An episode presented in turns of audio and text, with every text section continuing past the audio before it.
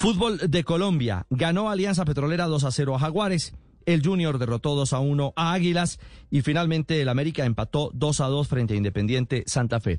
Y como lo decía Ricardo Espina, una acción absolutamente polémica. Era la última jugada del compromiso, el arquero Diego Novoa del América eh, de Cali hacía un saque en su área, la pelota golpeó en la espalda del defensa José Ortiz y de rebote el balón terminó en el fondo de la red. Celebraban los santafereños el gol de la victoria, era el 3 a 2, pero el árbitro John Ospina determinó invalidar la acción, una supuesta falta.